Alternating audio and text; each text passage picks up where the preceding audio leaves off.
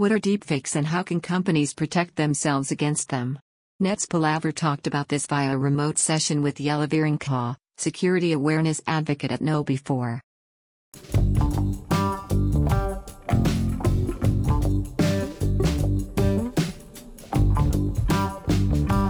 What are deepfakes and what is the difference between this technology and manipulating via software like Photoshop? Deepfakes are synthetic media, basically. Uh, deepfakes are pieces of content, can be video, can be audio, but it can also be text or images that have been created using artificial intelligence and specifically deep learning algorithms. They differ from the traditional imagery, like Photoshop, for instance, in the fact that a computer does everything in this equation. There's no human involved in creating all that synthetic content. If you do it with Photoshop, it's a person doing it. So there's a big difference. And second difference is that what you see is that the automation behind deep learning makes it that it's far more believable than a still image like you can create with Photoshop.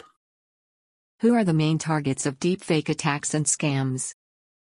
Well, basically, that's it. It's all in the word. It's a scam. The target of deep fakes is basically to manipulate people into doing something. They're a tool, and in, if you look at the malicious way of using, the bad way of using it, um, it is basically a tool to do social engineering with, to manipulate people into doing something that you want. But there's also positive notes on uh, deep fakes as well. You can use it, for instance, for learning to create videos that people uh, can watch to learn something that are being directed by people or actors that people understand and know. Therefore, the learning material sticks better because they're already familiar with people in the video. How can companies or organizations protect themselves against deepfakes? Well, it's a good question to ask how people can, can definitely defend themselves because um, it's difficult to do. First of all, what we see is that if you look at the maturity level, the understanding of the fact that deepfakes even exist, we're not there yet. A lot of people simply don't know about deepfakes. So, step one would be tell them, let them know what deepfakes are, make sure that they understand um, what deepfakes can do and the, the wide range of applications that deepfakes have. And then, secondly, give them the skills to make sure that they can recognize deepfakes because that's the hard part good deepfakes are really hard to detect, are really hard to, to figure out. Audio deepfakes, if you look at incidents that we've had in, in real world where uh, there was an energy firm where the CEO of that firm got a call from his CEO at the parent company.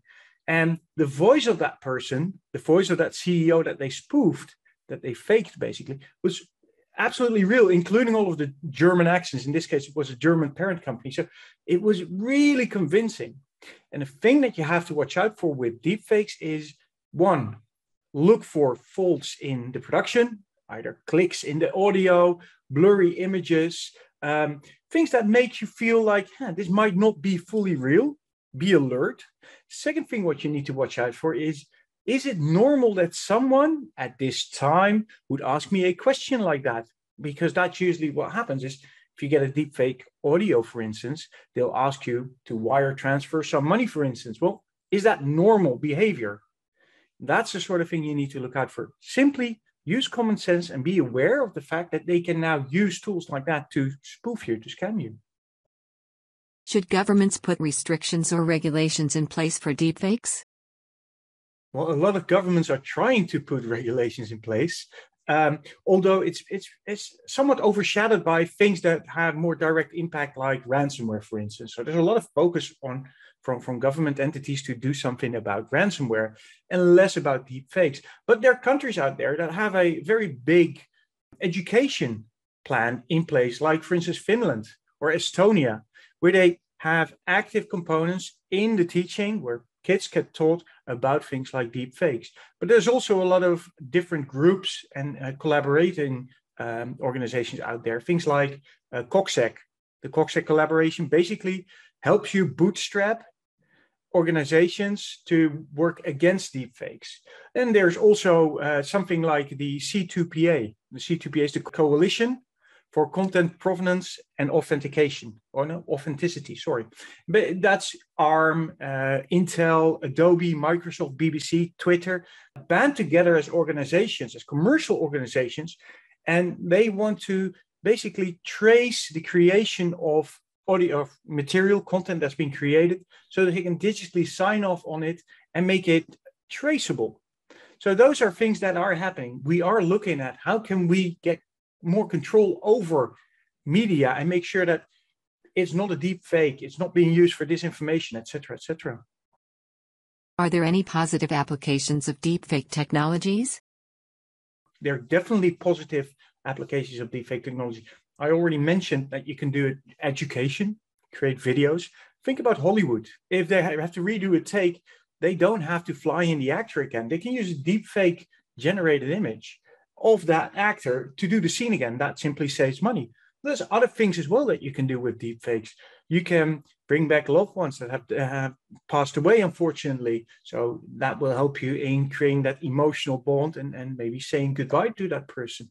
Uh, there's a lot of things that you can do because you're recreating reality. So there's hardly any limits other than it's not tangible. You can't touch the person. It's not a hologram or anything like that. But it goes very, very far. And it can definitely be used to guide people as well, uh, meaning uh, you can use it to, um, as, a, as a bank, for instance, you can use it to create a video on how to use the bank teller or how to use a website. There's just plenty of applications for deepfakes that have good intentions. How will deepfakes evolve in the near future? So the deepfake technology will keep evolving and be more accessible to people. It's already fairly easy to go on GitHub and download software which allows you to create a deepfake on, of your own within hours. And then as long as you add compute power and add new uh, or more time to build that deepfake, it becomes more convincing. Same with voice. Um, there's technology out there where you just they need a couple of lines of voice from you, recorded voice, and they can recreate your voice.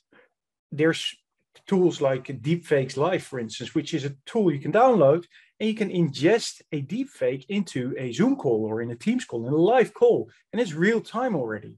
So the one thing that will happen is that technology will become even more accessible to people. It will be integrated into consumer hardware and software. Your phone will be powerful enough to create a deepfake, for instance. Um, that's a good thing on the one hand. On the other hand, with anything like power, power like that comes responsibility. And that's why we do interviews like these, is to make sure that people understand that they have to dive into deepfakes, have to understand what they are in order to use them responsibly.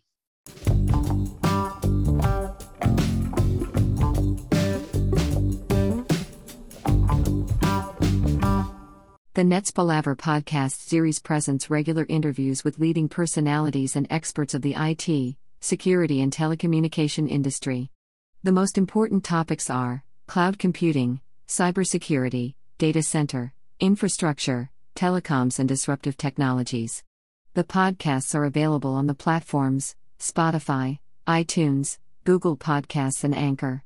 Of course, also available on Netzpalaver's social media channels on Twitter, Facebook, Instagram, Pinterest, Tumblr, Xing, and LinkedIn.